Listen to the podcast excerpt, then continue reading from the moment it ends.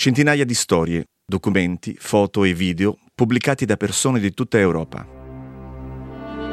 La mia storia è un progetto collaborativo del Parlamento europeo in cui la storia dell'Europa si intreccia con le storie dei cittadini.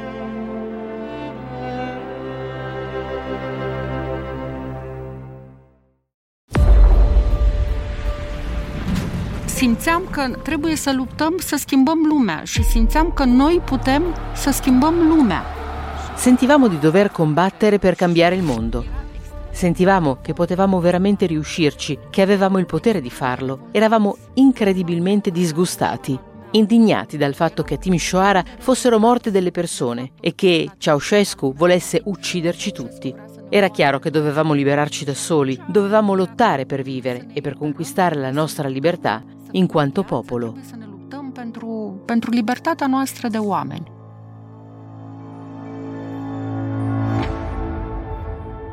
Nel dicembre 1989 decine di migliaia di persone scendono in strada durante la rivoluzione rumena.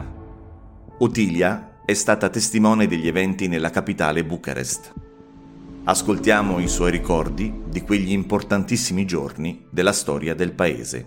În dimineața zilei de 21 decembrie... La mattina del 21 dicembre 1989 la città era grigia, molto grigia.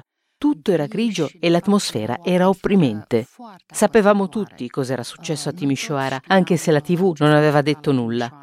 La sera prima Ceausescu era apparso in televisione e aveva condannato le orde di teppisti che volevano distruggere il comunismo e compromettere la sovranità nazionale. L'atmosfera era molto tesa e tutti ci aspettavamo che sarebbe successo qualcosa. și toată lumea se aștepta să se întâmple ceva.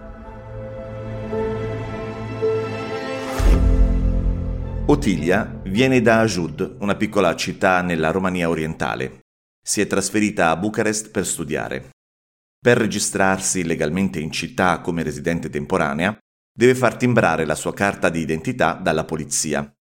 Il caso ha voluto che proprio quel giorno stesse andando in commissariato. Dar în momentul în care am coborât din casă și am trebuit să mă urc la metrou, la stația... Dovevo andare fino a Piazza Romana per prendere la metro, ma quando sono uscita di casa ho deciso che avrei camminato. Volevo vedere cosa stava succedendo in città, così ho camminato da Piazza Romana a Piazza Università. Il giorno prima, dopo la sua invettiva contro le orde di teppisti a Timișoara, Ceausescu aveva chiamato a raccolta la gente, organizzando un grande raduno popolare a Piazza della Sala del Palazzo, o Piazza della Rivoluzione, come si chiama ora. Le persone stavano arrivando, era uno spettacolo molto triste. Migliaia di persone uscivano dalla stazione della metro a gruppi, a seconda delle aziende a cui appartenevano e dei loro settori di lavoro. Avevano con sé cartelloni con la scritta Traiasca Ceausescu, Lunga vita Ceausescu e avevano anche il ritratto di Ceausescu o quello della moglie, Elena Ceausescu. Ero sempre più disgustata. Perché quelle persone non si facevano sentire? A Timișoara era morta della gente. Ceausescu non avrebbe esitato a ucciderci tutti. Non arrivavano molte notizie da Timișoara, ma sapevamo che c'era stato un massacro. Mentre a Bucarest sembrava di essere in un altro mondo, un mondo la cui colonna sonora era l'esasperante litania dei raduni. Lunga vita a Ceausescu, lunga vita a Elena Ceausescu, lunga vita al comunismo. L'atmosfera era semplicemente insopportabile. Mi mancavano le parole, ero totalmente inorridita. Quelle persone non avevano il fegato di protestare, di farsi sentire, ma neanche io avevo il coraggio di farmi sentire. Le guardavo, le fissavo e cercavo di far capire come mi sentivo. Siete dei vigliacchi, guardate cosa state facendo. Și încercam să le transmit. Sunteți niște lași. Uitați ce faceți acum.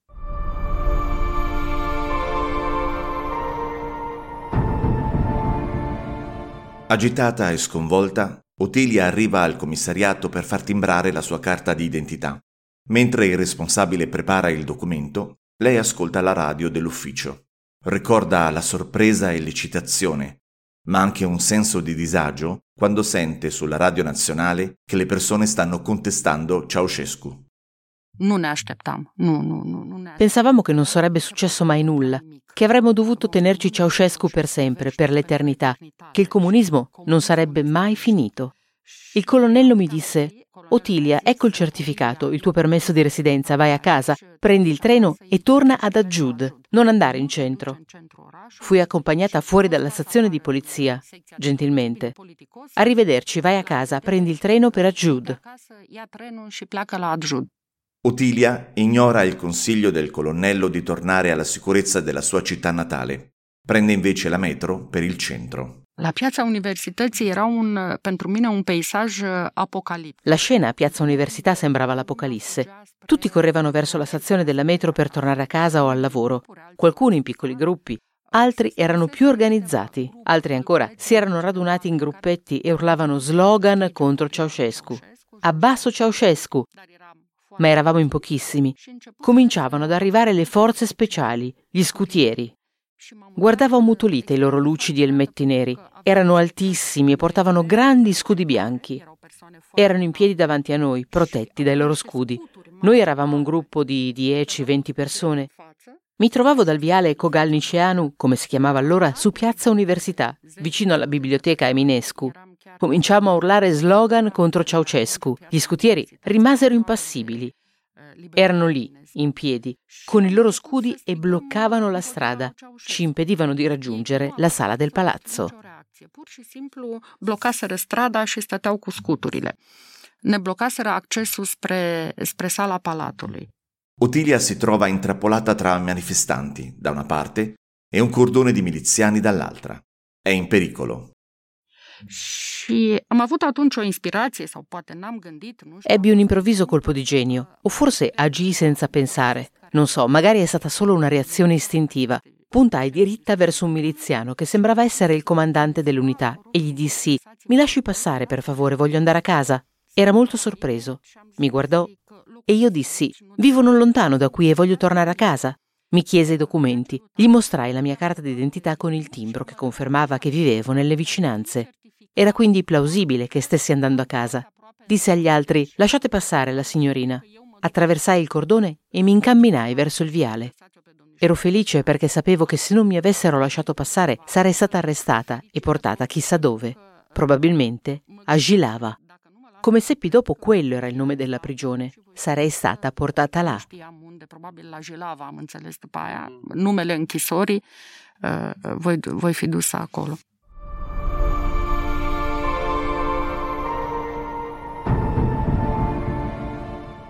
Otilia percorre il viale Magheru. Finisce per unirsi a un, un altro gruppo di manifestanti, anche loro circondati dagli uomini della milizia. Un po' alla volta arrivano i veicoli corazzati e l'esercito, che bloccano le strade circostanti. Per evitare un massacro, i manifestanti cominciano a cantare e a porgere fiori ai soldati. Tancurile au început să ne, să ne fugărească. Era la piazza I veicoli corazzati erano lì per cacciarci via. Su Piazza Romana c'era una rotonda. Vi entrarono per disperderci, non ci spararono. Sentivamo colpi ed esplosioni, rumori di tutti i tipi, ma venivano da Piazza Università. Decisi di andare da una mia zia che abitava in un'altra zona, nel quartiere militari. Volevo guardare la tv o ascoltare la radio per capire cosa stesse succedendo in Romania. Così andai da lei e mi fermai a dormire. Ma non dormì granché a causa del rumore. Si sentivano aerei, elicotteri e venivano sparati proiettili traccianti. Sembrava una guerra. Noi eravamo al decimo piano e mi chiedevo se nel caso avessero cominciato a sparare i proiettili potessero attraversare il soffitto e se sarei stata ancora viva il giorno dopo. Plafonul de la etajul 10 și dacă a doua zi mai sunt în viață.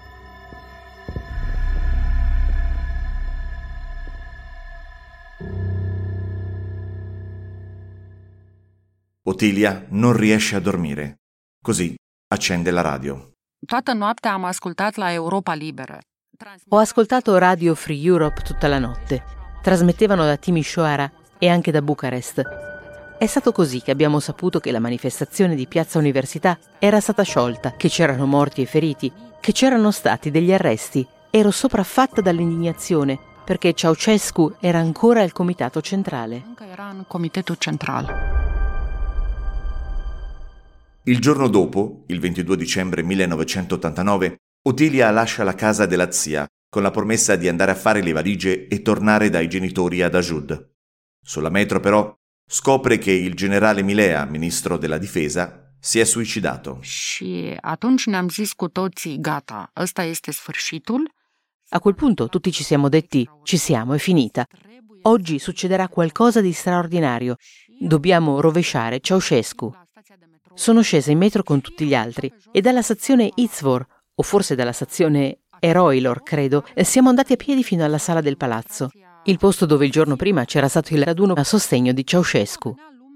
La gente stava arrivando, c'erano anche molte delegazioni organizzate da varie aziende. Provenivano da ogni parte della città, a un certo punto credo fossimo 100.000 in piazza. Tutti contestavano Ceausescu. Abbasso Ceausescu, vogliamo la libertà. Ceausescu voleva parlare e si presentò con un megafono. Fu sommerso dalle urla di protesta e rientrò subito nell'edificio. Și imediat a intrat, a intrat înapoi în clădire.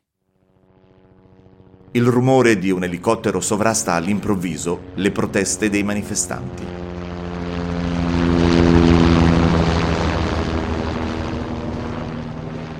Cred că trecusem dincolo de, de frică. Credo che fossimo oltre la paura, almeno io non avevo paura. Sentivo che stavo facendo la storia, stavo combattendo Ceausescu.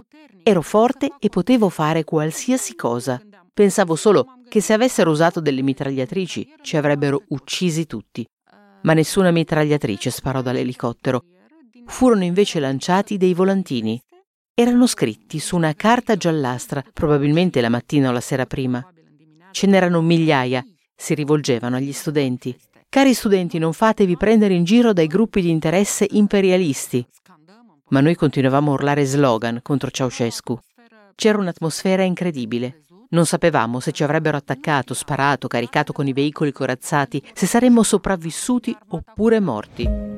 A un certo punto l'elicottero atterrò sull'edificio del comitato centrale, rimase lì per un po' e poi decollò. Il portone del comitato centrale venne aperto e le persone cominciarono a entrare. In quel preciso momento Ceausescu stava scappando dal palazzo in elicottero. Qualcuno, non ricordo chi, ci disse: Il dittatore è scappato. Cu elicopterul. Cineva ne-a spus, nu știu cine, dictatorul a fugit.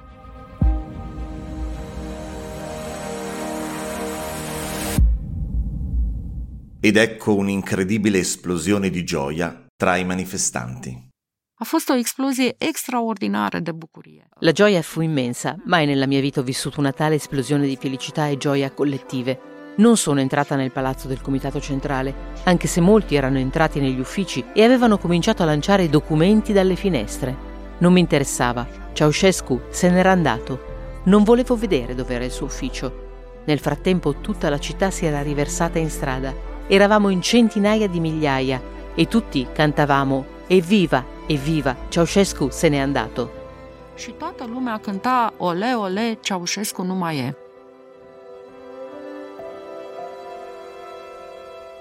Anche per Otilia questo è un momento di grande gioia personale. Realmente nu am cuvinte să, să descriu uh. Non riesco a descrivere a parole le mie emozioni in quei due giorni. Da quella fantastica esplosione di gioia alla liberazione dalla paura, al coraggio di contestare Ceausescu affrontando i veicoli corazzati e le pallottole, quando non sapevi se cinque minuti dopo saresti stato ancora vivo, se saresti stato ucciso dai corazzati, se saresti morto. Scoprì di essere coraggiosa, qualcosa che non sapevo di me. Avevo coraggio, ero una donna capace di combattere, combattere per la libertà e per i diritti. Non sapevo di essere così. Avevo quella forza e quel coraggio. lucrul ăsta despre mine, că am această putere și acest curaj în mine.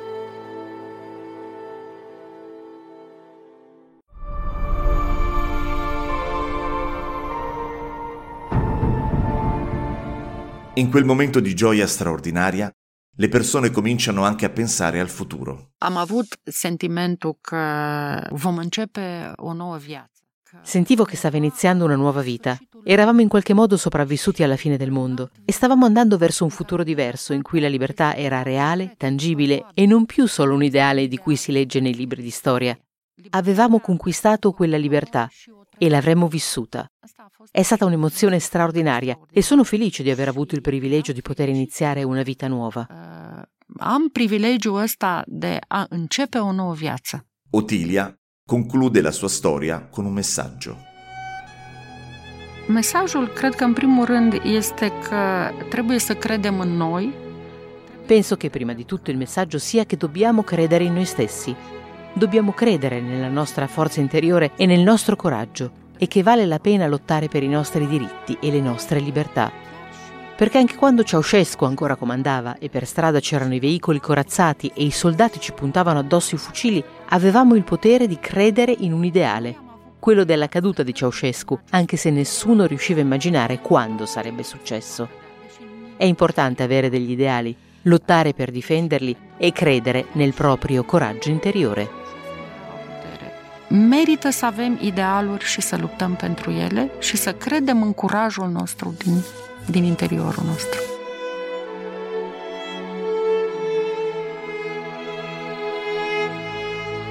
Avete ascoltato La mia storia, un progetto del Parlamento europeo in collaborazione con i cittadini provenienti da tutta Europa. Se siete interessati ad altri podcast del Parlamento europeo, potete consultare il sito Europarl Audio o visitare il portale My House of European History.